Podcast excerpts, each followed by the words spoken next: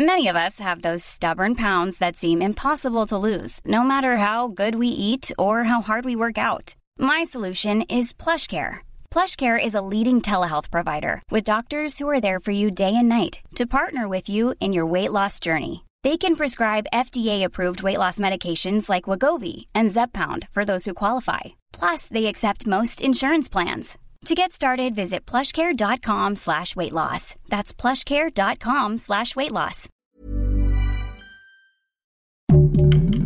Heraldo Podcast, un lugar para tus oídos. Hoy, en primera plana, la variante Omicron ha llegado a México. ¿Sabes cuántos casos confirmados hay en el mundo? Esto es Primera Plana de El Heraldo de México.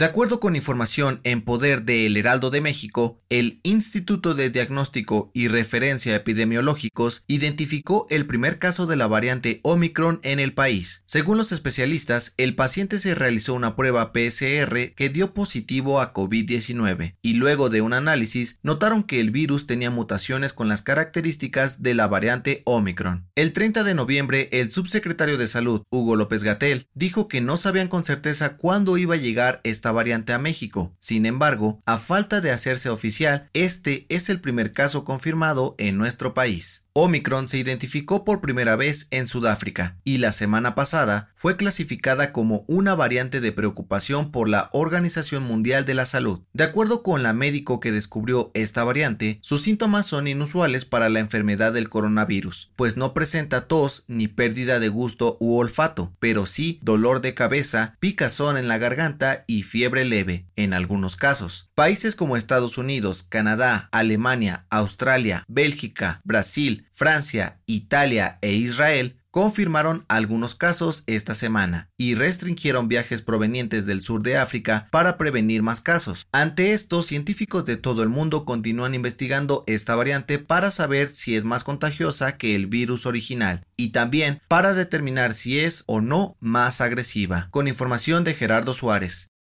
¿Quieres las mejores noticias al alcance de tus oídos? Siga Primera Plana en Spotify y entérate de la información más importante. De acuerdo con la Organización para la Cooperación y el Desarrollo Económico, la Comisión Económica para América Latina y el Caribe y el Banco de Desarrollo de América Latina y la Comisión Europea, los países latinoamericanos y las islas del Caribe fueron los más golpeados por la crisis derivada de la pandemia por COVID-19. Según el informe Perspectivas Económicas de América Latina 2021, la pandemia provocó que aumentara en 32 millones el número de personas vulnerables y que viven en pobreza extrema pues muchos de ellos se quedaron sin trabajo y sin ingresos fijos. En este sentido, los organismos aseguraron que los gobiernos deben trabajar para implementar nuevas reformas y estrategias que impulsen la recuperación económica, como reducir la evasión de impuestos para aumentar los ingresos federales. Además, comentaron que aunque se espera un crecimiento económico de 6% en toda la región para el cierre del 2021, la crisis se podría superar casi por completo entre el 2023 y 2024. Con información de Laura Quintero.